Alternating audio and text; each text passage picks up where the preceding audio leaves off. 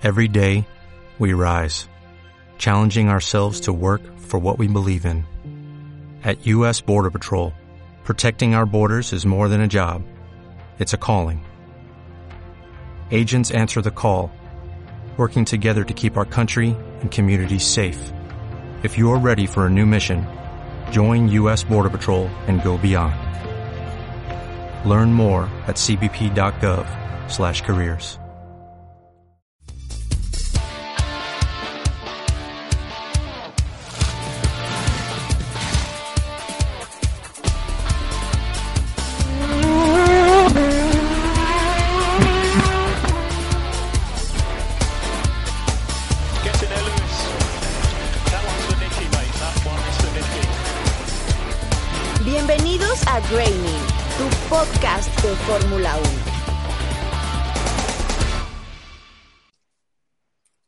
tal amigos de Graining? ¿Cómo están? Me da muchísimo gusto saludarlos. Una vez más estamos aquí frente al micrófono y ahora frente a la cámara de Graining Media F1. Nuestro espacio ya lo saben, www.graining.es, una página web dedicada a la Fórmula 1 100% y a todo el mundo motor en general, pero básicamente el, eh, el escenario de la máxima categoría, la Fórmula 1. Y bueno, pues empezamos con una nueva temporada prácticamente estamos a punto de arrancar con la temporada de Fórmula 1 2021, eh, la Fórmula 1, la temporada número 72, que se va a poner en marcha a partir de el 26, 27 y 28 de marzo de este mismo mes, en prácticamente 12, 12 días más, estaremos viendo eh, el inicio de la temporada de Fórmula 1 2021. Y bueno, vamos a entrar de lleno porque, bueno, pues tenemos una eh, extraordinaria mesa, una mesa de análisis de todo lo que fue la temporada, la pretemporada, perdón, la pretemporada de Fórmula 1 que se realizó este fin de semana en Bahrein, allá en Sakir, que bueno, pues eh, ya sabemos que normalmente se hacían en Montmeló las pruebas de pretemporada y en esta ocasión cambió absolutamente todo y bueno, pues eh, inició la pretemporada justamente en el mismo escenario donde van a arrancar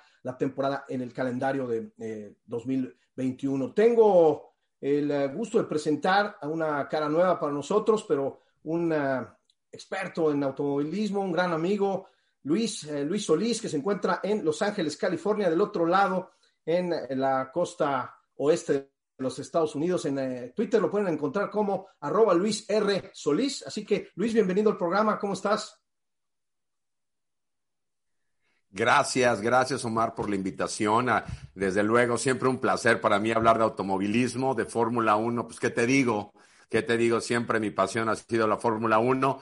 Como, como, también lo saben, como te comenté, ya sabes que varios años estuve con NASCAR, que también es interesante porque fíjate que al final del día, independientemente, creo que hay puntos que podemos analizar eh, eh, lado a lado, cómo son las series, a pesar de que son distintas, hay diferentes perspectivas, pero bien agradecido, la verdad, Omar, por la invitación, este, por platicar, como dices bien, de esta temporada 2021 que realmente pinta este, muy interesante, muchos cambios que obviamente estaremos hablando contigo, marcando las pautas, pero eh, gracias, gracias a, a, todos por recibirme. Los considero a cada uno de ustedes, los respeto en verdad. Conozco la, la, calidad de conocimiento que tienen, este, lo sé, lo queda muy patente y les agradezco humildemente la invitación.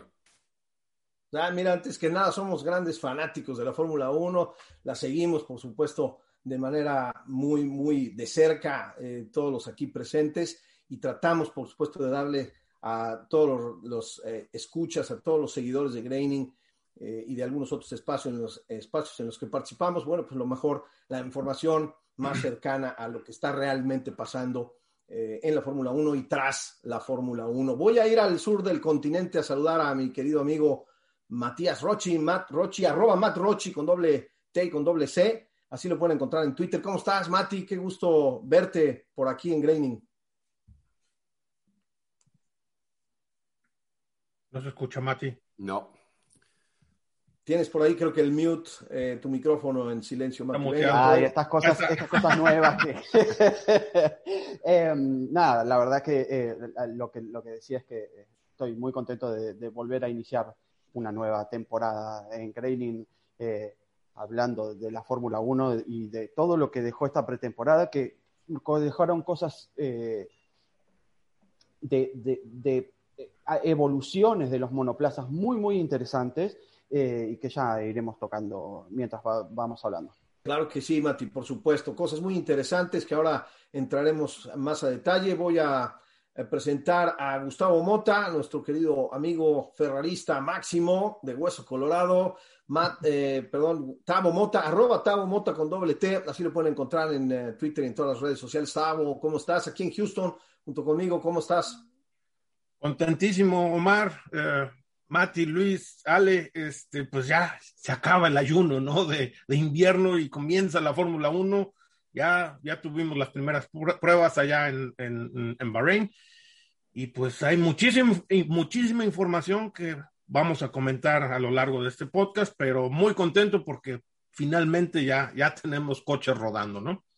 Así es, se acabó el ayuno, como bien dices, Tavo, se acabó la espera larga, uno de los deportes que más larga eh, se, presenta la, la, pausa de invierno en este caso y finalmente llegó ese ayuno, se terminó este fin de semana y dentro de dos semanas, prácticamente 12 días, estaremos viendo el arranque oficial, el banderazo de salida y las luces se apagarán allí en Bahrein, también el mismo escenario donde se llevaron a cabo las pruebas de pretemporada.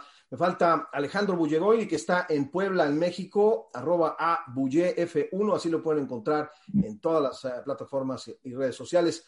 Ale, ¿cómo estás? Bienvenido al programa, bienvenido. Hola Omar, ¿cómo están todos? Saludos. Eh, bueno, pues por principio en este 2021, bienvenido Luis a este podcast, gusto de conocerte, a Mati, que bueno, hemos hablado mucho, pero no teníamos el gusto de verlo en vivo, ¿no? Este, pero bueno, gusto de verlos a todos.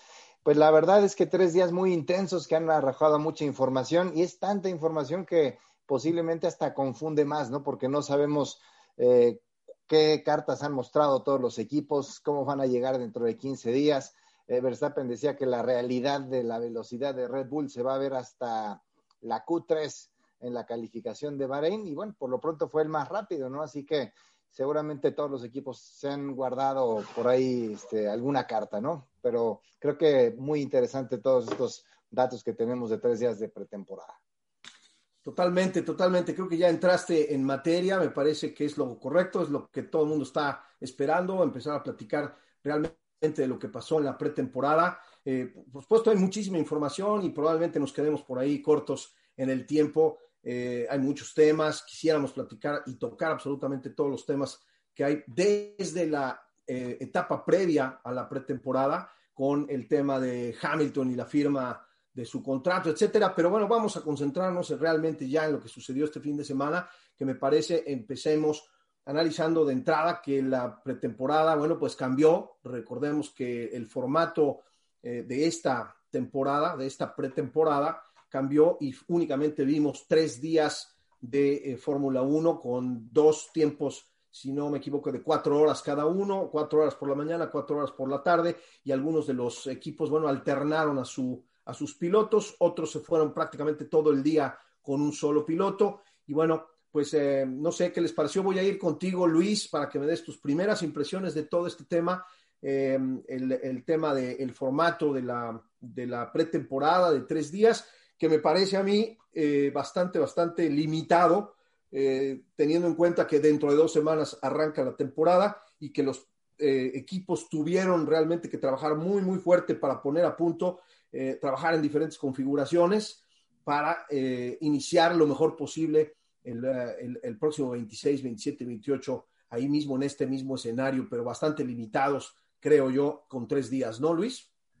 Eh, definitivamente creo que Bahrein, en este caso, por hacer lo que son las, estos tres días de prácticas, que creo que lo, están, lo hicieron por logística, lo comentaste, cambiaron lo que era originalmente antes, lo que era la pista de, para hacer estas pruebas, pero al final del día, Omar, son tres días muy cortos, sobre todo que, pues bueno, los cambios que también hubieron en lo que son los reglamentos para los paquetes aerodinámicos, hay muchos elementos que realmente, como dices bien, no te da tiempo de absorber, y como creo que también, como decía Alejandro al principio de sus comentarios.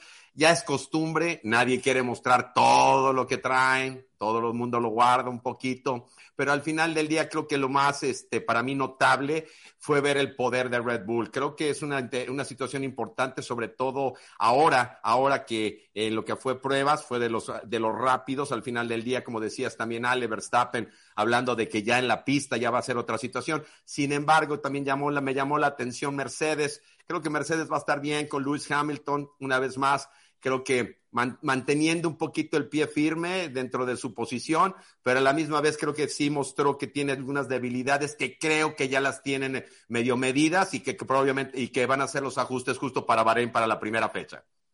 Así es, Mati, voy a ir contigo. Yo creo que eh, Luis toca un tema muy, muy importante, eh, independientemente del formato. Creo que los, todos los, los equipos, incluido el campeón del mundo, incluido el amplio favorito, porque creo que sigue siendo, a pesar de lo que vimos, creo que sigue siendo el amplio favorito Mercedes eh, y Lewis Hamilton, por supuesto, para tratar de conseguir la octava corona. Pero, eh, ¿qué te pareció a ti todo este desarrollo de lo que sucedió en estos tres días? Eh, ¿Qué es para ti lo, lo más, con qué te quedas de estos tres días, Mati? A ver, básicamente, con lo que me quedo es que muchos equipos se están escondiendo muchísimos. Mercedes es uno. Yo creo que Aston Martin también está escondiendo porque eh, en lo que pude ver me parece que em, ambos, ambos equipos iban con los tanques cargados hasta arriba de todo eh, y eso hace que obviamente los tiempos no sean lo que uno espera ver de, eso, de, los, dos de los dos equipos que más progreso hicieron eh, y, cambiaron su forma en, en la eh, en, este, en este invierno. Eh, me parece que eh, ver, a Alfa, ver a Alfa Tauri ahí arriba habla, es también un poco esta cuestión de la utilización del DRS en donde querés, entonces no me parece que estén tan cerca como supuestamente, como aparentemente se ven. Em, pero a mí lo que me gustó de este, de, de este formato de tres días de pretemporada es que los equipos tuvieron que dedicarse específicamente a correr, a dar vueltas, a probar las cosas en pista. Y lo que, lo que también implicó para los equipos es tener que ser muy efectivos, muy efectivos a la hora de probar, ponerse puntos claros y si nos damos, nos damos cuenta, eh, en esto no, no fue, eh, no hubo un parate en, en, donde no veíamos como en temporadas anteriores, que veíamos que a, veces un equipo no, no, salía en todo el día, salía en los últimos cinco minutos y al otro día recién empezaban a girar un poco. Eh, esto lo, creo que los obliga a tener que girar, girar, girar y mostrar un poco más cómo es la evolución del monoplaza, cuál es, hacia dónde llevan su evolución. Es interesante. Eh, entonces, este, el obligarlos a los equipos también ayuda. Y, trabajar bajo presión, ¿no, Mati? Porque realmente vamos a iniciar la temporada más larga en la historia de la Fórmula 1 con 23 fechas y van a trabajar a marchas forzadas, porque lo que suceda en una carrera eh, y si se descompone una unidad de potencia, si algo pasa, pues bueno, tienen muy poco tiempo entre un, entre un fin de semana y otro para poder... Eh, Mira lo llamativo de esto que estás diciendo, y es, y es algo que justamente iba a destacar. Eh, Aston Martin y Mercedes tuvieron muchos problemas en esta pretemporada y fueron uno de los pocos equipos que no tuvieron un shakedown. McLaren, con, el, con la misma unidad de potencia, hizo un shakedown, eh, sacó, sacó el, el, auto en febrero, dio un par de vueltas, lo probó, vio los problemas que tenía y no tuvieron problemas en la, en la unidad de potencia como tuvieron eh, Mercedes y Aston. Entonces eso también eh, ayuda a los equipos y bueno. Totalmente, la verdad es una pena y voy a ir contigo, Otavo, para que me des tu opinión sobre estos temas de la pretemporada. También preguntarte con qué te quedas este tema de, de Mati es, eh, que, menciona Mati es muy importante. Es una lástima no haber podido ver eh, a Sebastian Vettel, por ejemplo, desarrollar mejor eh, su capacidad con 117 vueltas, fue el piloto que menos rodó de la parrilla actual. Obviamente Roy Nisani, uno de los testers de, de, Williams, pero bueno, sin contarlo a él, el piloto que menos rodó fue Sebastian Vettel con 117 vueltas y, y, por el contrario, Pierre Gasly de, de Alfa Tauri rodó completó 237 vueltas, si no me equivoco, y 422 vueltas en total el equipo. Entonces, creo que lo que dice Mati es muy importante. lo importante era rodar lo más que se pudiera, eh, lograr eh, completar la mayor cantidad de vueltas y de kilometraje posible para tratar de obtener la información, la mayor cantidad de información posible, ¿no? De cara al inicio de la temporada. ¿Con qué te quedas, Tavo? Sí, mira, definitivamente, ayer comentaba eh, o declaraba Sebastián Vettel que él estaba 100 vueltas corto, ¿sí? Él, le faltan, le faltaron dar por lo menos unas 100 vueltas más para adaptarse y aclimatarse a, la hora de Aston Martin año, el año pasado, este, Racing Point, ¿no?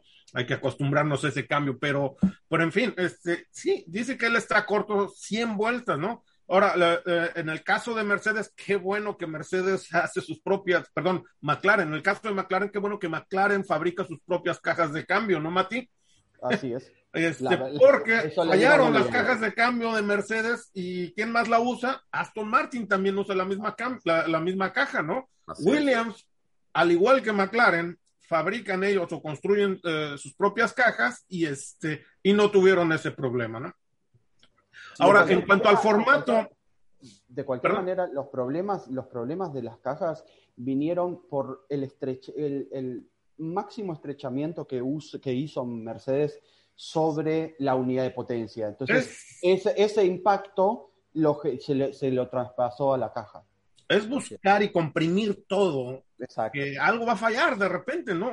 y a lo mejor eh, muchas veces pagas por ser demasiado agresivo y tratar de conjuntar y, este, compactar todo, este, pues al final no salen bien las cosas y, este, y habrá que ver detenidamente qué, qué solución tienen para eso, ¿no? Pero volviendo al formato de los tres días, fíjate que hay, hay, una cosa interesante y me gustó, este, creo que tres días no son suficientes, estoy de acuerdo, pero, pero lo que me gusta es de que este, las condiciones son unas por la mañana y por la noche son otras el calor extremo allá en Bahrein, este, es, cambia completamente las cosas, ¿no? Porque, este, con ese calor durante el día es, es tremendo, ¿no? Entonces los, los tiempos no, no van a bajar, obviamente. Eh, si, si nos dimos cuenta, lo que pudimos ver es de que los tiempos bajaron por, por la, en la segunda tarde, ¿no? En la segunda parte de, la, de, de, de los test, ¿no? Que era por la tarde o tarde-noche, ya que las temperaturas no eran tan altas uh, como durante el día, ¿no? Entonces, creo que eso le da la oportunidad a los equipos de probar más cosas, como un cierto tipo de comportamiento durante, durante el día con muchísimo calor y otro tipo de comportamiento del monoplazo, del monoplaza por la noche eh, con, con una temperatura diferente a la que eh, probaron en, las en la mañana. ¿no?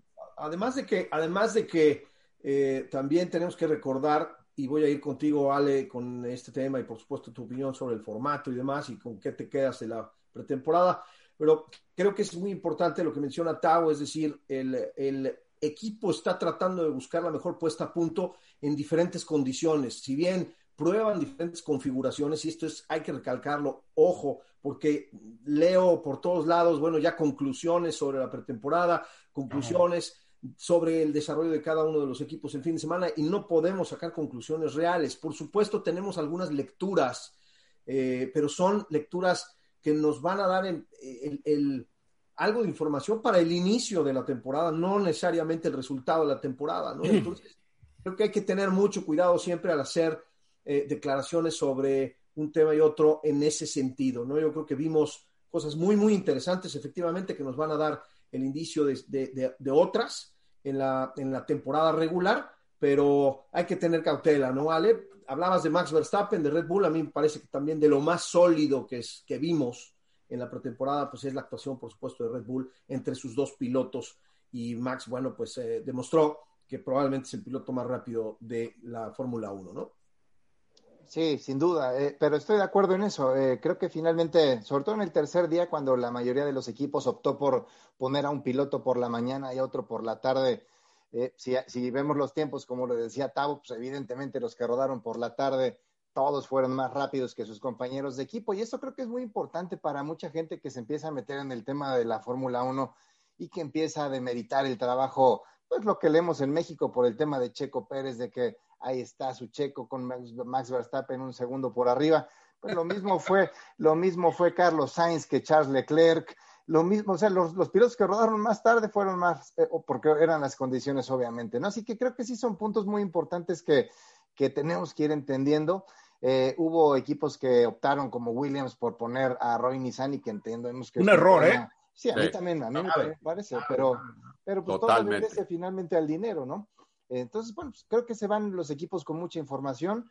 Eh, le preguntaban a Raikkonen, ¿no? En años pasados, que qué opinaba de la pretemporada de ocho días, ¿no? Que eran normalmente cuatro y cuatro o tres y tres, ¿no? Y, decía que era muy aburrido, ¿no? Así que seguramente él fue de los, de los que se fue contento solamente con tres días de, pretemporada, ¿no? Igual puedo disentir en algo. Sí. Claro, claro. Eh, a mí me parece queríamos, Mati, por eso queríamos ver tu cara cuando diciendo. eh, a mí me parece que, que, que poner a Nisani eh, en Williams lo que genera no es solamente tener, si bien le quita tiempo a los otros pilotos en la adaptación al nuevo monoplaza y, obviamente en, el feedback que pueden dar del, del monoplaza, me parece que tener no solo dos opiniones, sino tener tres opiniones hace que la, el trabajo de los ingenieros sea mucho mejor porque no, te, no, estás, no estás teniendo el feedback de un piloto o de dos, estás teniendo el, feedback de tres. Y eso es muy importante. Y Nisani no es la primera vez que, eh, no es la primera vez que hace la pretemporada. Ya venía, eh, durante todo el año pasado hizo un montón de, de, las primeras horas de las, eh, de las prácticas libres 1. Entonces, eso me parece que ayuda que va a ayudar a Williams más que adjudicarlo.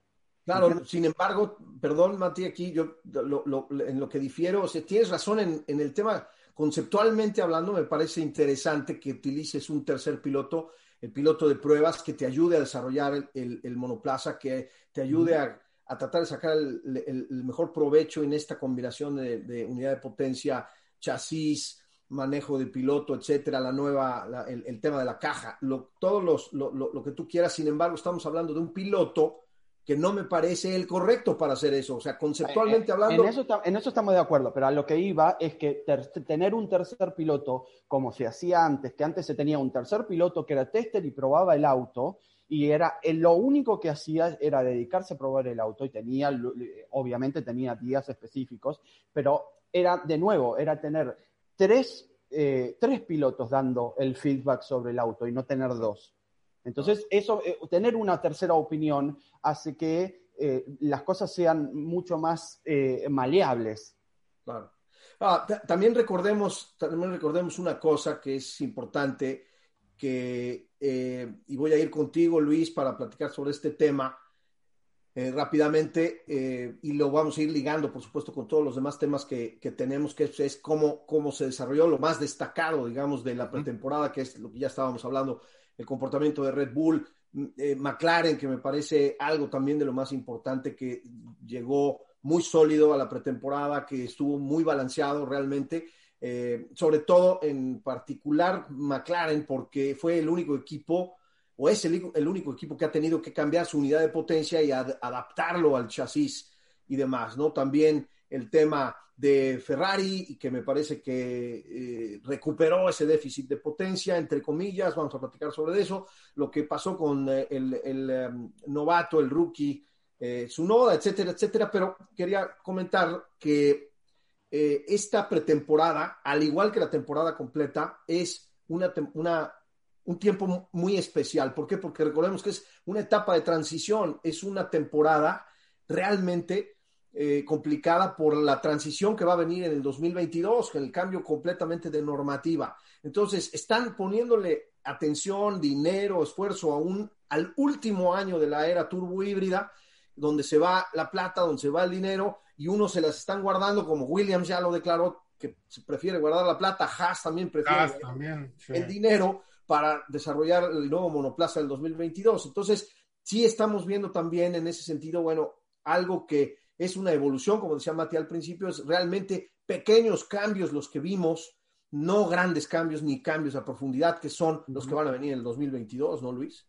Sí, totalmente de acuerdo. Y también volviendo un poco a tu punto, Mati, yo estoy de acuerdo en la percepción y perspectivas de tres pilotos, nada más eh, eh, volviendo a ese punto particular pero eh, lo entiendo perfectamente, coincido yo también con Omar y, Tavo, creo que también Ale estaba conmigo, Alejandro, eh, yo tampoco creo que sea, haya sido el piloto adecuado, pero te digo una cosa más que nada, fíjate que una de las cosas que pasan mucho en NASCAR, que realmente es, eh, me, llama mucho la atención, quieren siempre mantener mucho a los pilotos primarios, poderlos rodar lo más que puedan, lo más que puedan, porque al final del día esos autos están se hacen las puestas a punto prácticamente tailor made para cada uno de los pilotos, así que yo soy yo, yo preferiría que muchas veces prefiero que, que, los pilotos que van a estar corriendo sean los que pasen más tiempo en rodaje, ¿no? Eso es particular mío, sobre todo por ese aspecto. Volviendo a tu punto, Mar, acerca de los cambios, coincido también, mira, la Fórmula 1 tiene un elemento muy interesante, ¿no? Que esta es la, la máxima división a la vanguardia de todos los aspectos. Y esto te pone presiones, esto te pone lineamientos. Todo el mundo espera lo mejor de la Fórmula 1. Nadie quiere ver que solo sea un ganador todo el tiempo, pero sucede por las evoluciones, los cambios, quién está adelantado, quién viene atrasado en el cambio. En estos momentos Mercedes creo que no tiene prácticamente, no ha tenido competencia. Desafortunado, desafortunado que no se puedan hacer cambios más medulares para que la competencia sea año a año más competitiva. Eh, al final del día creo que eso es uno de los elementos que, creo que se están presentando ahora para lo que va a ser en el 2022, cambiar completamente. Es como dicen una vez, ahora sí que back to the, to the drawing board, una vez más, de vuelta hacer los cambios, hacer vueltas, invertir dinero, base de datos, que es lo que comentábamos ahorita en las pruebas estos tres días, eh, tratar de socavar, la mayor eh, cantidad de, de, datos, ¿no? Y hablando de específicamente lo que comentabas de McLaren, el cambio de, de la planta de poder, definitivamente también creo que Ferrari, o sea, yo por ejemplo, yo soy ferrarista de toda la vida también, pero al final del día también eh, pues bueno, siempre he visto Ferrari como una de las situaciones que, como cualquier equipo en evoluciones, ha tenido sus buenos años y hemos tenido años en los que han sido complicados, ¿no? En este caso, eh, la pérdida de poder que se había tenido el año pasado parece que se recupera. Al final del día, siempre pues tratando de, generar opciones, sobre todo que el, el auto que, que hemos tenido realmente no ha sido lo que se hubiera esperado. Así que, eh, pues todo esto, todas estas transiciones de este 2021 son interesantes y eh, obviamente sí dejar en claro que el 2022 obviamente vamos a volver a, ahora sí que a, como dicen por ahí, empezar de nuevo en ciertos niveles, ¿no? Creo que por el nivel de competitivo, creo que eso es bueno por mirar al futuro. Este, creo que esta temporada va a ser muy buena, creo que va a ser muy buena. Eh, comentaba rápido también para este, cortar mi intervención acerca de lo de Checo Pérez, decías, eh, creo que muy interesante la perspectiva, creo que hay que ser muy pacientes. Al final del día está en un equipo que ha demostrado que es rápido este año, así que creo que vienen buenas cosas. O sea, por mí, eh, los latinoamericanos, por mí que hagan bien, que les vaya bien, que tengan éxito, al final esa es parte de, de lo que nos gusta a nosotros ver, eh, identificarnos, y creo que, y espero, y espero que se le den las cosas. Sin embargo, sin embargo, creo que Lewis Hamilton y Mercedes van a ser los, los que hay, que, van a ser los, el piloto y la escudería a vencer este 2021. Eh, mencionas algo muy, muy importante y voy a ir contigo, Mati, para entrar más a detalle de, todo esto. Pero para cerrar el tema de Luis, me parece que eh, efectivamente, bueno, Mercedes es el amplio favorito. Me da muchísima risa realmente escuchar y leer declaraciones eh, sobre los problemas de, Mercedes, sobre los problemas de fiabilidad de la unidad de potencia, sí creo que en esta ocasión sí realmente tuvieron problemas ahí con el tema de la caja, pero me parece que pues, lo van a resolver, ¿no? Si algo he aprendido en estos eh, últimos años, en estos, eh, desde el 2014, lo mencionaba yo en mis redes sociales eh, el día de ayer, he aprendido a leer ciertos resultados de la Fórmula 1, viendo entre más preocupado está Toto Wolf y entre más declaraciones hay del equipo de su mal funcionamiento y que no están con la velocidad necesaria, más cercano está el campeonato para Mercedes, ¿no? Entonces esa ya nos la sabemos desde el cuento del lobo y, ya nos lo sabemos. Pero vamos a ver lo que al final del día todos nosotros, me parece que coincidimos, equipo al que le vayamos, piloto al que le vayamos, no importa, lo que todos realmente estamos esperando es una mejor, una, una paridad, ¿no? Una mejor competencia, una, una competencia mucho más cerrada en, en, en, la Fórmula 1, ¿no? Así que eh, voy a ir contigo, Mati. Me parece que McLaren es eh, de las, uh, la verdad, de las cosas más interesantes que vi el fin de semana. McLaren se presenta bastante balanceado. No sé qué opines. A ti te tocó seguir, por supuesto, eh, como casi siempre, cubrir lo que hace el equipo de McLaren en los fines de semana que hay carrera. En esta ocasión la pretemporada. Y salvo el tema este del difusor que presentó y que levantó la polémica, la primer polémica de la temporada de 2021, eh, reclamándola eh, por, diferentes equipos, me parece que haciendo a un lado eso, se presenta de manera muy sólida con una dupla extraordinaria de pilotos, de las más sólidas que hay en la parrilla, con Richardo bastante experimentado, con un Lando Norris que ya demostró ser muy rápido, pero me parece que este, este eh, binomio McLaren-Mercedes puede, puede dar mucho, mucho más este, este año, ¿no, Mati? Eh, la verdad que me parece que sí, que McLaren eh, con esta nueva unidad de potencia y ya con las evoluciones que fue trayendo el año pasado, implementando, no más pensando en esta nueva unidad de potencia que en la vieja, em, ha, mejorado bastante. Y yo creo que eh, el hecho de que em, el, el, McLaren trajo esta, este, este monoplaza todo nuevo, eh, básicamente, porque tuvo que cambiar em, todo, obviamente toda la unidad de potencia y con eso también cambiar la caja. Eh, e, en fin, configurar el, monoplaza, todo el paquete de diferente manera. Y el nuevo difusor, em, que es una idea muy inteligente que tuvo McLaren, em, hace que la evolución del año pasado sea muy interesante y, yo veo a McLaren mucho mejor que hace muchísimos años. Tuvo, es la primera vez que tiene una pretemporada como esta en donde no tuvo un solo fallo. Eh, y va a ser interesante ver la evolución en el año del, monoplaza, pero creo que la integración de todo el equipo eh, y el hecho de que Daniel Ricciardo se haya acomodado tan rápido al monoplaza habla muy bien de cómo está funcionando ese monoplaza. Em, y me parece que el difusor ha traído una nueva, un, nuevo brío al, también al equipo. Así que eh, interesante eh, de todo, desde todo punto de vista del equipo. Una, una perlita muy interesante la que nos deja eh, McLaren durante la pretemporada. No, y que va a dar que hablar, que va a dar que hablar porque hay que, ver, hay que ver si los equipos empiezan a quejar respecto del difusor. No es, fíjense que a pesar de lo que estamos hablando, McLaren no es de los equipos que más eh, vueltas logró completar, logró completar 327 vueltas y apenas 1.769 kilómetros, pero me parece que dentro de todo, eh, overall, me parece que bastante interesante, ¿no, Tavo? Sí, y el equipo de McLaren, que fue uno de los equipos que más cambió para este año por, la, por el cambio de unidad de potencia, pues no ha sufrido nada, ¿no? Con el cambio y todo esto, pues alguno, algunos pensaríamos que el cambio no les va a tomar tiempo, ¿no? En adaptarse y en, y en, aprender este, otra vez este, esa curva de aprendizaje, ¿no? Pero pues, ya los vimos muy, muy bien desde el primer día, poniendo tiempos este, consistentes. Lando Norris otra, empieza otra temporada eh, ya con más experiencia. Daniel Richardo, que está, pues yo creo que en el mejor momento de su, de su carrera. Y, este, y ahora sí creo que, eh, aparte, este, pues va a tener eh, excelentes resultados.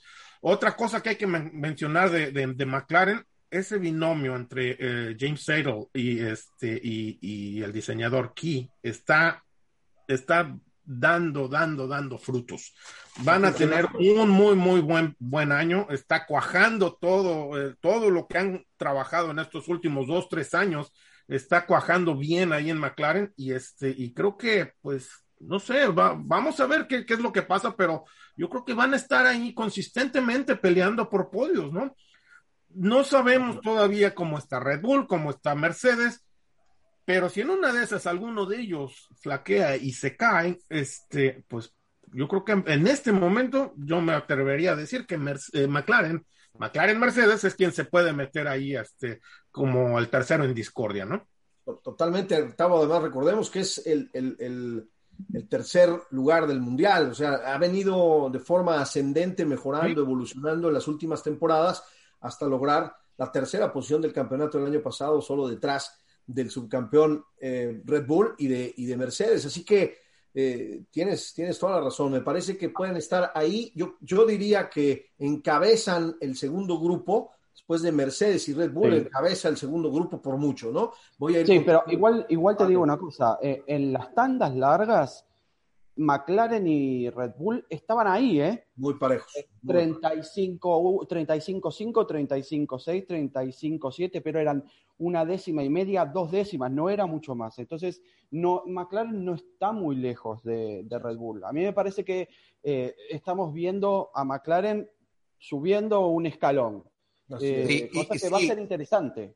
Sí, subiendo un escalón, eh, Mati, estoy de acuerdo contigo. Yo particularmente, fíjate que Alando Norris se me hace un piloto que con, con un poquito más de tiempo y la evolución que está teniendo ahorita McLaren, lo puede empatar muy bien, lo puede empatar muy bien. Ese puede ser el equipo bien que le dé esa oportunidad a Lando Norris, que creo que tiene mucho talento. Richardo también, no tengo problema con él, este, al final del día como pilotos, ¿no? Pero en cuanto a eh, camada nueva y como decías bien, Mati, los tiempos ya en las tandas largas, eso es otra cosa, ¿no? Tandas cortas bien diferentes, bien diferentes ya tandas largas, ¿no? Ya, ya bajo verdes ya, ya cambian los, los números, ya cambian los tiempos y coincido contigo, Mati, pero sí creo que Lando Norris hay que seguirle el ojo. Ese chavo creo que tiene mucho talento y ahorita que está despegando McLaren le, puede empezar a dar resultados de inmediato, ¿eh?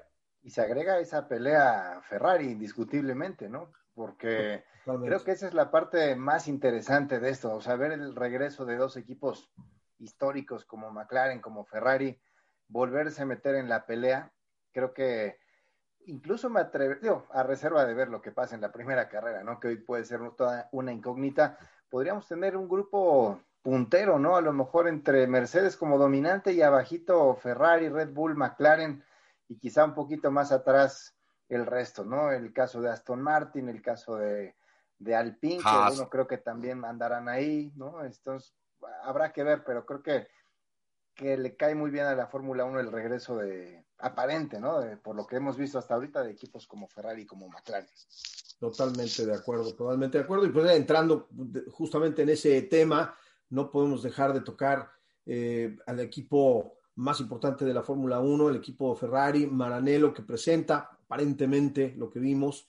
Y Luis, voy a ir contigo, uno de los eh, ferraristas de este grupo, pero más allá, de, más allá de esto y tratando siempre de ser lo más objetivos posibles, ¿qué viste en, Ferrari? Yo, a mí me parece que sí logra por ahí eh, superar ese déficit de potencia que traían el año pasado, al margen de todas las cuestiones y especulaciones de su castigo, no castigo, de lo que haya pasado, no importa. De aquí en adelante, ¿qué esperamos eh, de Ferrari? ¿Tú crees que realmente se vaya a estar en la pelea este año, como dice Ale por ahí? Luchando en la punta? Bueno, mira, la verdad es, es, que esa es la esperanza, ¿no? Mira, yo sí soy ferrarista también de Hueso Colorado, pero mira, la verdad es que al final del día, Omar, este, tú lo sabes, para mí también lo que es automovilismo, a mí una de las pasiones más grandes es la competencia en sí, ¿no? Este, mira, eh, Ferrari creo que una de las situaciones importantes fue la recuperación de, ese poder que se había, eh, se había presentado. Este, mira, la verdad es que la polémica siempre, siempre está Ferrari, desafortunada o afortunadamente, y esto lo comento porque lo platiqué inclusive con Tavo, que mira, una de las cosas que le pasa, lo que decías de las, penalizaciones y situaciones de Ferrari, mira, yo no, lo único que siempre he dicho es que, mira, en la Fórmula 1, como en cualquier automovilismo, hay que empujar, hay que empujar los límites, porque es la manera de avanzar, no hay otra manera. Las famosas áreas grises que les llaman, que cuando la hace quién y cuando, todas áreas grises son grises, punto. Todo mundo está empujando tratar de sacar el mayor provecho. Ahora, que, se, de repente que se criminaliza un poco, o se, se, le tira muy fuerte a Ferrari, claro, pues es una de las firmas pues, más poderosas y siempre ha sido, y obviamente eso es parte normal. Sin embargo, sin embargo, te comento, en NASCAR, por ejemplo, muchos de los crew chiefs, o sea, el dicho es, if you're not cheating to win, what you're not doing your job. Si no estás tratando de hacer algo dentro de los lineamientos para ganar, no estás haciendo tu trabajo, hermano. Nosotros te pagamos para que ganes carreras con los equipos que tienes. Y todo mundo trata de empujar esa línea. No es trampa, es que los lineamientos tienen que ser progresivos. Y en, la, y en esa progresión hay equipos que le ponen, tienen mucho dinero, le ponen al motor, y hay otros equipos que no tienen tanto dinero y le mueven a, la, por ejemplo, a los paquetes aerodinámicos, cambian las balastas, hacen diferentes cosas, pero al final del día es para progresar, porque todo mundo se alcanza. Y eso es lo que realmente necesita la Fórmula 1, que haya posibilidad de que de repente veas muy bien a, este, ¿cómo se llama? A, Mercedes, y de repente dos semanas después muy bien Red Bull, porque hizo ajuste, y de repente llega Ferrari, llega, o sea, eso es lo que siento que a la larga es lo que debería de ser llegar la Fórmula 1, ¿no? Pero te digo, reitero, yo espero que Ferrari esté muy bien, que esté mejor que el año pasado. Realmente no sé, no te digo que realmente creo que vaya a estar al nivel de Mercedes. Sin embargo, como habíamos comentado, al final del día, pues esos cambiecitos de Mercedes y las cosas que ha estado lidiando, si realmente son serios, pues puede que tengamos chance, ¿no? De mejorar ahí en ese grupo. Considero, coincido con Alejandro. Creo que vienen, vienen varios equipos fuertes, los que realmente nunca pintan porque no tienen la capacidad, están fuera, pero creo que aunar, eh, a eh, que se una Ferrari, McLaren, y demás, este, ¿cómo se llama? Al final es creo que muy positivo para el evento y para la afición, para la afición que realmente lo que buscamos es eso, ¿no? Carreras aguerridas donde se vea talento, donde se vea este, también la, la, tecnología que tanto eh, Fórmula 1 pregona y que se vea de manifiesto, ¿no? Eso creo que es lo más, lo más este, rescatable, sobre todo pienso yo, para este 2021, para cerrar y otros equipos que tienen oportunidad, Omar. Mira, y una cosa también que quería agregar a esto es de que por primera vez se hacen cambios, ¿no? Este, importantes al reglamento, al reglamento de este año, ¿no? Como es en la aerodinámica, en el fondo plano. Sabemos que lo redujeron por 10 eh, centímetros en la parte de atrás y este, y esto parece que le está costando trabajo a Mercedes, ¿sí? Eh, sobre todo en la parte trasera del coche, ¿no? Vimos que se, se comportaron, un, el, Mercedes se comportó un poco nervioso, con, muy diferente a temporadas anteriores, y, este, y, esta era una de las cosas que yo pedía desde hace mucho tiempo, ¿no? que, que siempre yo argumentaba que en los, en los tiempos de Max Mosley, pues para frenar el, a Ferrari, pues siempre andaba cambiando el reglamento de una temporada a otra, para que existiera esta paridad entre los equipos, ¿no? Hacerlo más parejo y que, que, los demás tengan oportunidad de alcanzar al que está arriba, ¿no? Pero acá, eh, en, estos, en estos siete años, ocho años de la, de la era turbo híbrida, pues los cambios que se han hecho, la mayor de las veces se han hecho en función o, en o a beneficio de Mercedes, ¿no? Entonces, lejos de que los otros equipos pudieran alcanzar a Mercedes, pues Mercedes creo que se ha despegado y por primera vez en años, estos, estos cambios de, esta temporada 2021 eh, creo que favorecen más a los, a los otros equipos, a los equipos que utilizan un alto rake y no tanto al equipo de, Mercedes, de Mercedes-Benz, que, como que todos sabemos, ese, es uno de los coches que utiliza un rake más bajo, ¿no?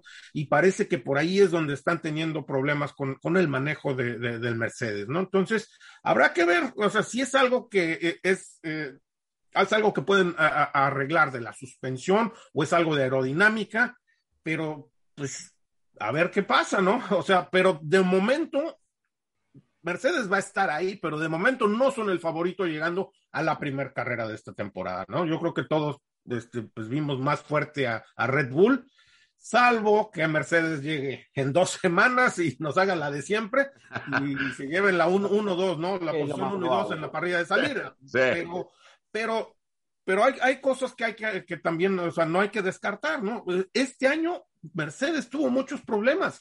Todos los inviernos o todos los, los años en las pruebas de invierno son el equipo que más rueda. Y este año no lo fueron, o sea, tuvieron problemas el viernes con, con la caja de cambios.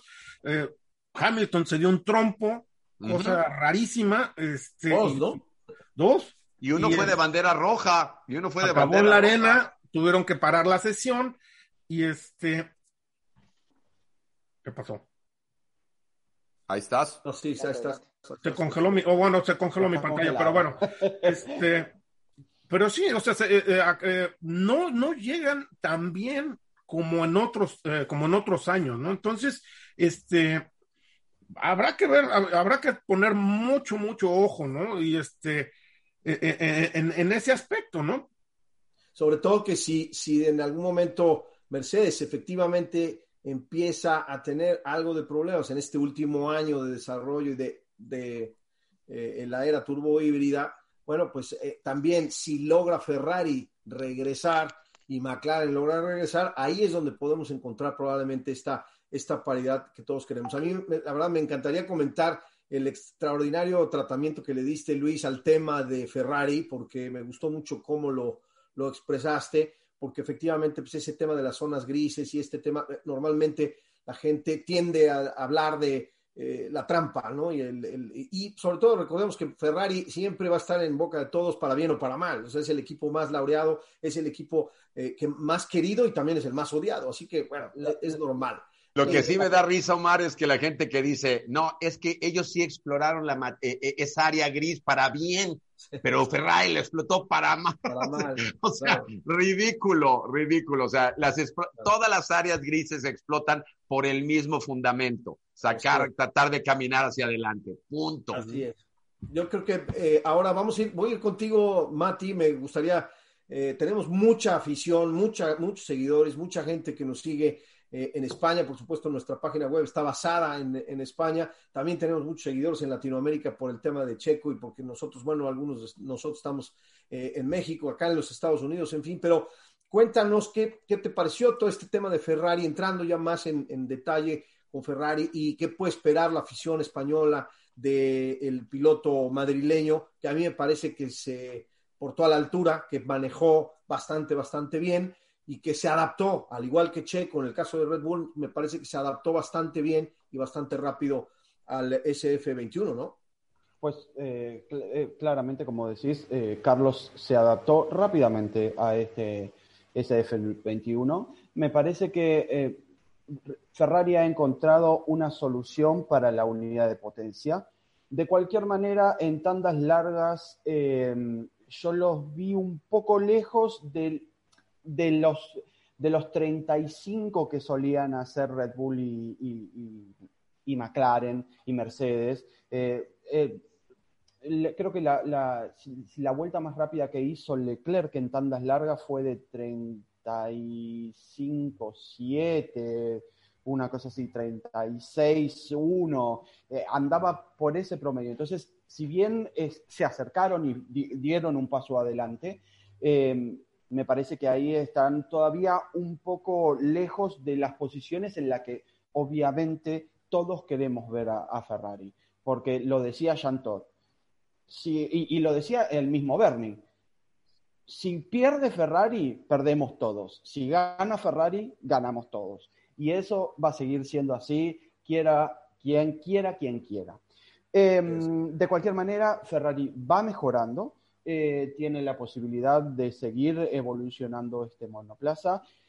Me llamó la atención, de cualquier manera entiendo por qué no lo hicieron, pero me llamó la atención em, la trompa que utilizaron, que es más ancha que, la de todos los monoplazas, em, salvo, salvo Alfa Romeo. Todos los demás monoplazas tienen una trompa muy angosta en donde deja en donde la superficie y, la cuestión del drag eh, es mínima. En cambio, Ferrari optó por, eh, esa, es por esa trompa ancha que eso puede generarle algún tipo de problema. Si bien trataron de que la, el cono de la, de la, del monoplaza sea mucho mejor, eh, yo, me parece que ahí van a tener una cuestión que obviamente no van a poder modificar del todo por la cuestión del token.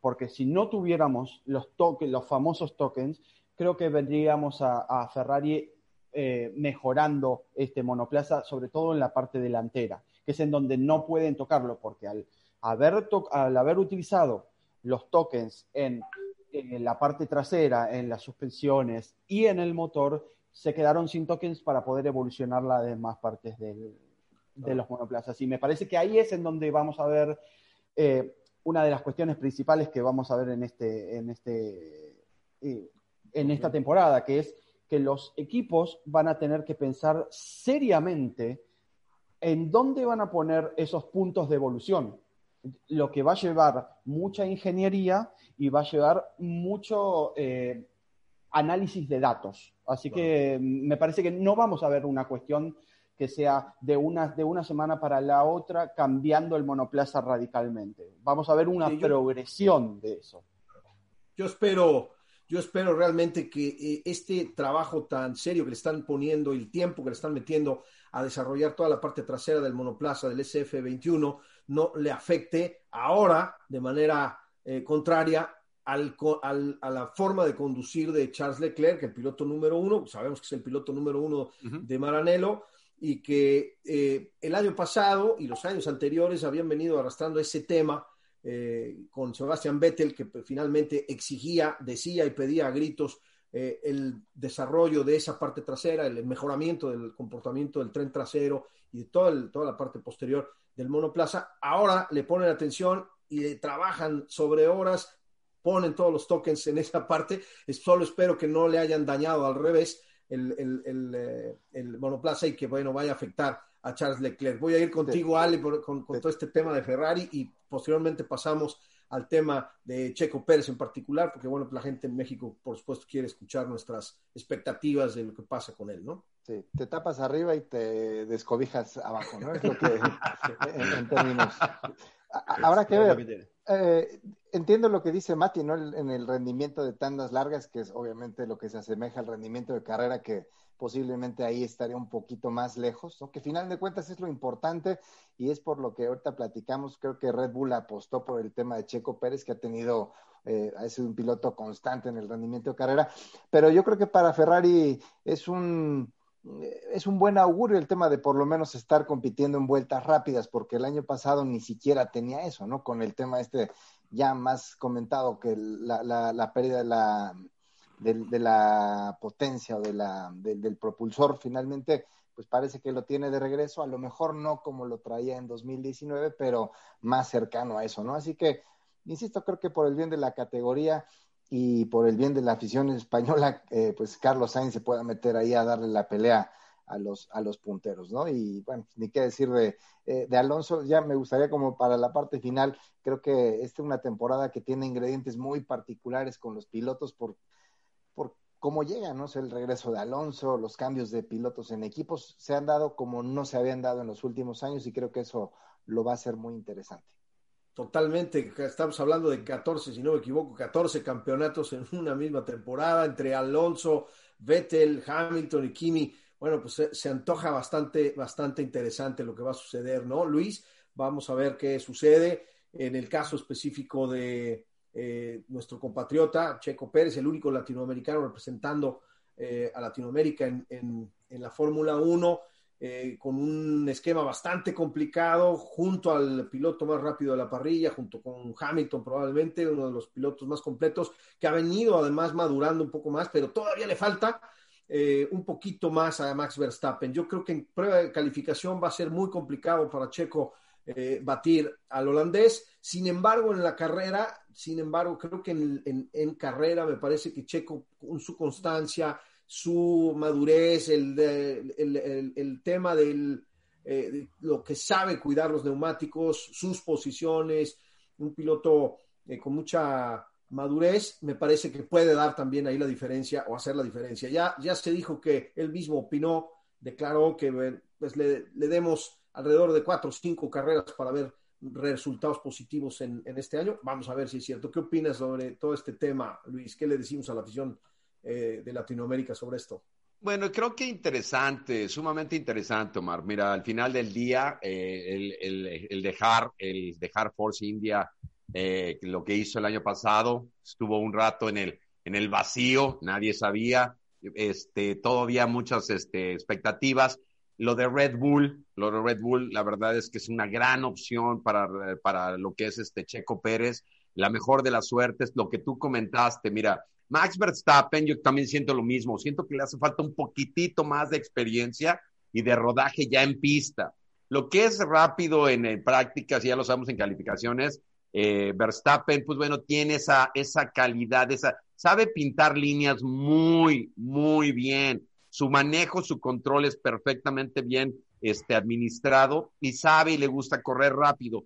Checo Pérez, Checo Pérez, creo que tú lo comentaste bien, la manera y la madurez y la manera como siempre ha tenido que correr con un equipo que realmente, pues no era un equipo siempre de batalla, ni mucho, ni de punta, ¿no? Entonces ahora con Red Bull cambian las cosas. Creo que ahora vamos a ver más de sus bonanzas con un mejor auto, con una mejor escudería, con mejores opciones. Creo que vamos a ver a un Checo Pérez un poco más tranquilo una vez que se dé cuenta qué es lo que puede hacer con ese auto, con ese monoplaza eh, en estos momentos gozando de, los autos más rápidos, obviamente. Así que creo que tiene toda la, tranquilidad Checo de sentirse confiado de que los resultados se le pueden dar este año.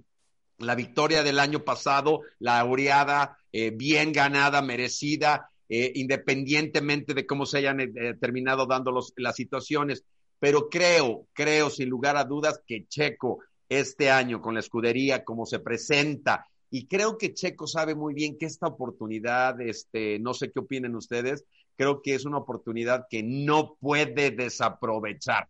Tiene que dejar en claro que es el piloto que Red Bull seleccionó y, por, y darles eh, la confianza de que no se equivocaron. Así que, como dice él también, yo también leí varias cosas y varias notas de Checo que le dieran un poquito de tiempo, pero fíjate que creo que creo que Checo tiene, tiene oportunidad y te digo, si, si tiene algo guardado que no le hemos visto debido a, lo que comentaba de no correr para un equipo de, de, vanguardia, de punta y este con un auto competitivo, creo que ahora es el momento donde Checo nos podrá demostrar de qué está hecho. Así que eh, creo que esas son mis opiniones con respecto a esta temporada 2021 y Checo y sobre todo pues compartiendo con Verstappen, ¿no? Con Verstappen ahí en ese equipo.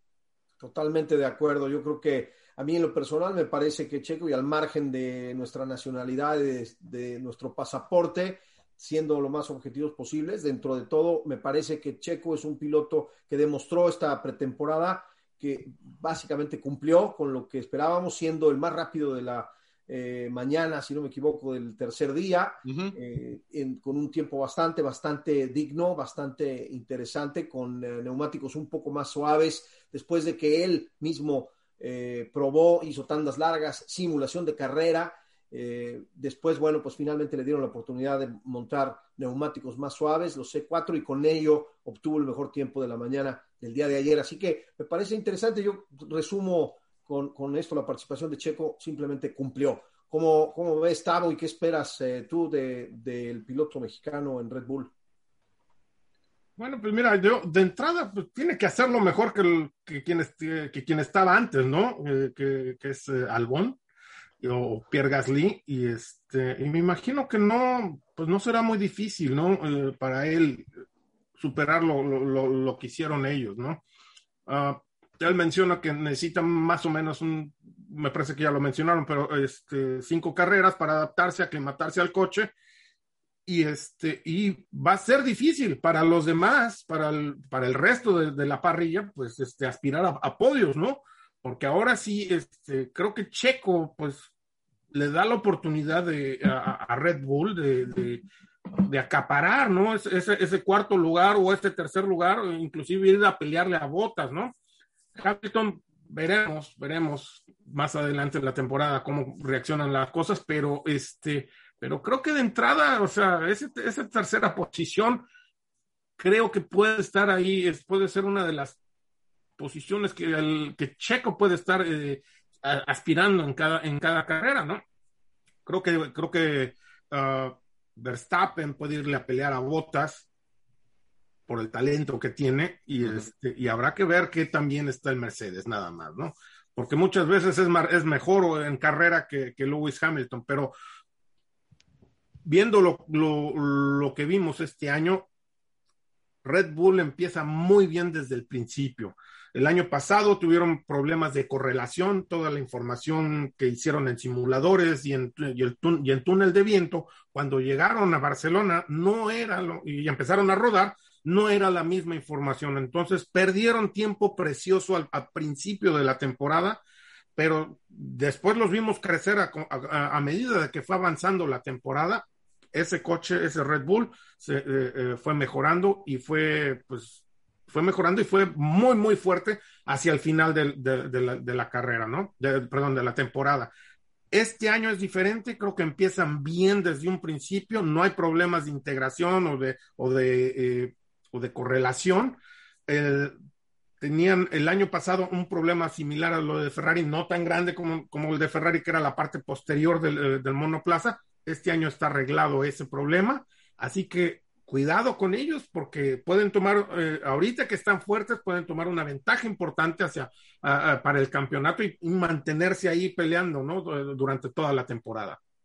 Claro, así es, así es. Se nos está empezando a acabar el tiempo, desafortunadamente. A mí me gustaría preguntarle a Mati, básicamente, y rápido, brevemente, si quieres agregar algo del tema de Checo, si no, pasar al último tema que teníamos por aquí, que es, pues... Eh, decir, decir una sola cosa sobre Checo, y es que Checo dedicó toda su pretemporada a el ritmo de carrera, que era, eh, era es una de las cosas eh, en la que uno tiene que trabajar cuando está en un nuevo equipo, con un nuevo monoplaza que no conoce, que es la primera vez que rueda en, días seguidos y tiene una cantidad de vueltas para poder hacer. Entonces, me parece que eh, hizo un muy buen trabajo y que va a tener, va, a tener un buen futuro si sigue evolucionando. Eh, eh, si sigue evolucionando bien el monoplaza junto a Verstappen. Entonces me parece que van y, que va a tener la posibilidad de pelear con Mercedes, que es justamente lo que quiere, lo que quiere Red Bull. Red Bull, lo que quiere es que no, no, no sé si quiere que vaya a pelear con Verstappen. Lo que quiere es que Checo esté ahí para pelear con Mercedes. Ale, voy a ir contigo para cerrar eh, eh, los temas. Básicamente arrancamos una temporada eh, interesantísima por los temas que ya hemos platicado y básicamente quisiera yo cerrar. Tenemos el debut de tres pilotos, Yuki Tsunoda en Alfa Tauri, que me parece es un equipo de media tabla, es decir, el de los tres novatos es el que está mejor colocado. Mick Schumacher y Nikita Mazepin, el ruso, que arrancan en el Haas, que fue pues nuevamente eh, me parece su participación en la pretemporada bastante, bastante pobre. Ya sabemos por qué, la falta de recursos, etcétera, etcétera. Pero bueno, pues, ¿qué, qué, puede esperar la afición de los tres debutantes de, en la Fórmula 1?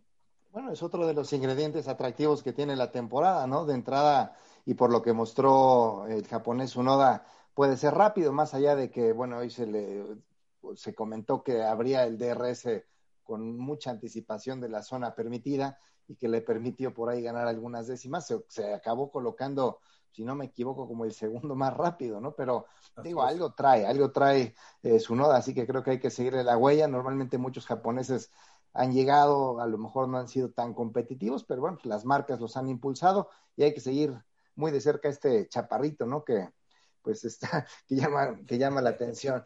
Y, y Haas, bueno, pues una apuesta muy cuestionable por dos pilotos nuevos, si bien es cierto se cuestionaba a Grosjean y a Magnussen, pero bueno, pues apostar por dos debutantes creo que no la van a tener nada fácil.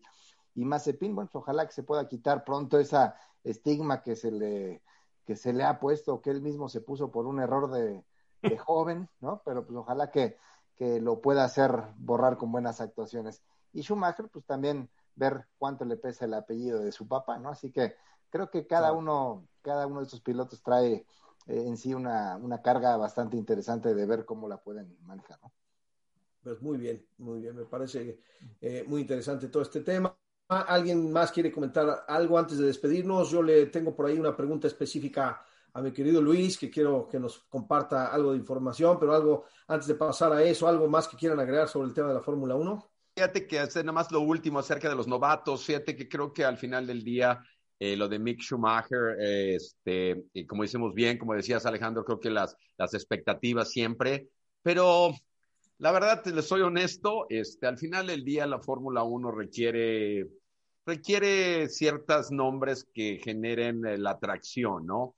Eh, si va a tener el talento de su papá, no lo sé, pero pues créanme, créanme que seguramente ha sido procurado este, y pues la verdad es que creo que eso llama la atención. Tener jóvenes pilotos siempre es algo que trae nuevas cosas, ¿no? Y eso es por parte de mí. Eh, los tres pilotos tienen algo que mostrar, como decías tú también, Alex, lo de Nikita, increíble, ¿no? Increíble que los, eh, los medios sociales, social media, haya metido hoy en día tantos, tantos pilotos o atletas profesionales en problemas por, pues, por no tener la capacidad de censurarse, ¿no? pero al final del día son atletas profesionales y viven en el spotlight así que tienen que tener ciertas, eh, cargan responsabilidades de, de, patrocinios, así que hay, que hay que tener un poquito de cabeza con esas situaciones, ¿no? Al final del día.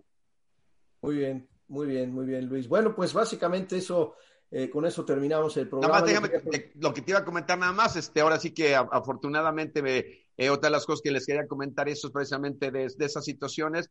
Y eso es en lo que estamos, hemos estado trabajando últimamente. Estamos trabajando ahorita fuertemente con Rubén García este, Mateos, el tres veces campeón eh, de NASCAR en México, porque traemos la posibilidad de, para esta temporada, meterlo en, eh, en lo que son las series nacionales, tanto en las camionetas o Xfinity. Así que realmente también estamos muy contentos por esa, por esa sinergia que se está empezando a manejar. Estamos, digo, primeramente podemos terminar de, de, de, ajustar estas situaciones y, y, con respecto a eso, pues la verdad es que contento, Omar, porque obviamente al final de, del día NASCAR, mi participación con NASCAR tiempo atrás, con lo que es eh, Disney comprando los canales y demás, ya realmente este, cambiaron también mis, este, mis intereses y te digo que contento, contento de poder regresar como patrocinador o codueño de esa operación con Rubén García este, Mateos, Rubén García Jr., eh, sobre todo, sobre todo que hablando un poquito ya de lo de Checo Pérez, eh, que el automovilismo mundial necesita nombres latinos en general, en general. ¿Por qué? Porque venimos con tan pocos recursos que la gente siempre está buscando europeos, americanos y demás. Y creo que los latinoamericanos son gran propuesta, me explico. Entonces creo que por ese lado, al final del día, nosotros somos fanáticos del automovilismo, pero quisiéramos que, pues, que hubiera más pilotos argentinos, mexicanos, colombianos, de, de otras nacionalidades en el mundo motor profesional de primer nivel Así que por ese lado te comento muy, muy contento, te digo, al final del día, este, ¿cómo se llama? Eh, Omar, eh, con esta situación de poder estar ahí, te digo, pronto, pronto igual te daré la noticia, las exclusivas aquí, este, en tu programa, en su programa, así que contento por ello, contento por ello, y como les digo, eh, creo que es para bien de Latinoamérica en general que haya mucho más este, latinos, así que eso, creo que creo que puedo hablar a los cinco creo que estamos en el mismo lugar. Nos daría mucho gusto de ver más nombres latinoamericanos en Fórmula 1, NASCAR, Indy, en todos esos, como ahora Pato Ward y demás. Ahora sí que enhorabuena, enhorabuena para lo que es eso. Eso creo que es uno de los cometidos que siempre he querido yo en lo personal y este creo que ustedes estamos de acuerdo y es lo que también fomentamos. Así que por ese lado bien emocionado, este Omar y de verdad gracias, gracias por dejarme ser parte de este show. Se los digo no porque de verdad no porque estén en cámara, la verdad es que mis respetos para ustedes, señores. La manera que se manejan este tema, sí, ustedes sí se la, se la manejan en otro nivel. Este, humilde y agradecido de haber compartido este segmento, pero Mati, hermano, conoces un chorro, Ale, igual tú, Omar, Tavo, ¿qué les digo? Mis respetos, mis respetos para los cuatro y gracias por dejarme compartir esta plataforma el día de hoy. Gracias a ti, gracias a ti Luis, felicidades. Te seguiremos muy de cerca con, tu nuevo equipo, con tu nueva participación. Por supuesto, sigan a, Luis, arroba eh, Luis R. Solís. Y bueno, pues ya nos conocen, Tavo, eh, Mati, Ale, muchas gracias por estar en el programa. No se olviden de visitar nuestra página web www.graining.es. Todo lo que hacemos en eh, las redes sociales como arroba graining-es. Y por supuesto, este y todos los programas de esta temporada los van a poder seguir en el canal de Graining en YouTube, en todas las plataformas también de iBox, en eh, Spotify, en eh, iTunes o lo que era iTunes, y bueno, las plataformas en las que ya nos conocen. Así que un abrazo para todos, felicidades y bueno, pues eh, enhorabuena por una nueva temporada de Fórmula 1 2021. Pronto y Forza Ferrari. Y que viva McLaren.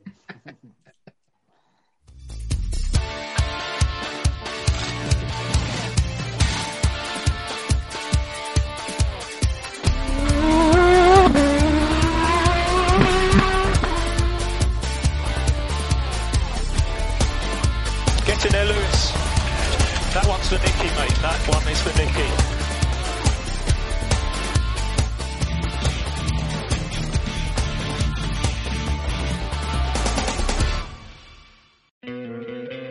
¿No te encantaría tener 100 dólares extra en tu bolsillo? Haz que un experto bilingüe de TurboTax declare tus impuestos para el 31 de marzo y obtén 100 dólares de vuelta al instante. Porque no importa cuáles hayan sido tus logros del año pasado, TurboTax hace que cuenten Obtén 100 dólares de vuelta y tus impuestos con 100% de precisión. Solo con Intuit TurboTax. Debes declarar para el 31 de marzo. Crédito solo aplicable al costo de la presentación federal con TurboTax Full Service. Oferta sujeta a cambios o cancelación en cualquier momento.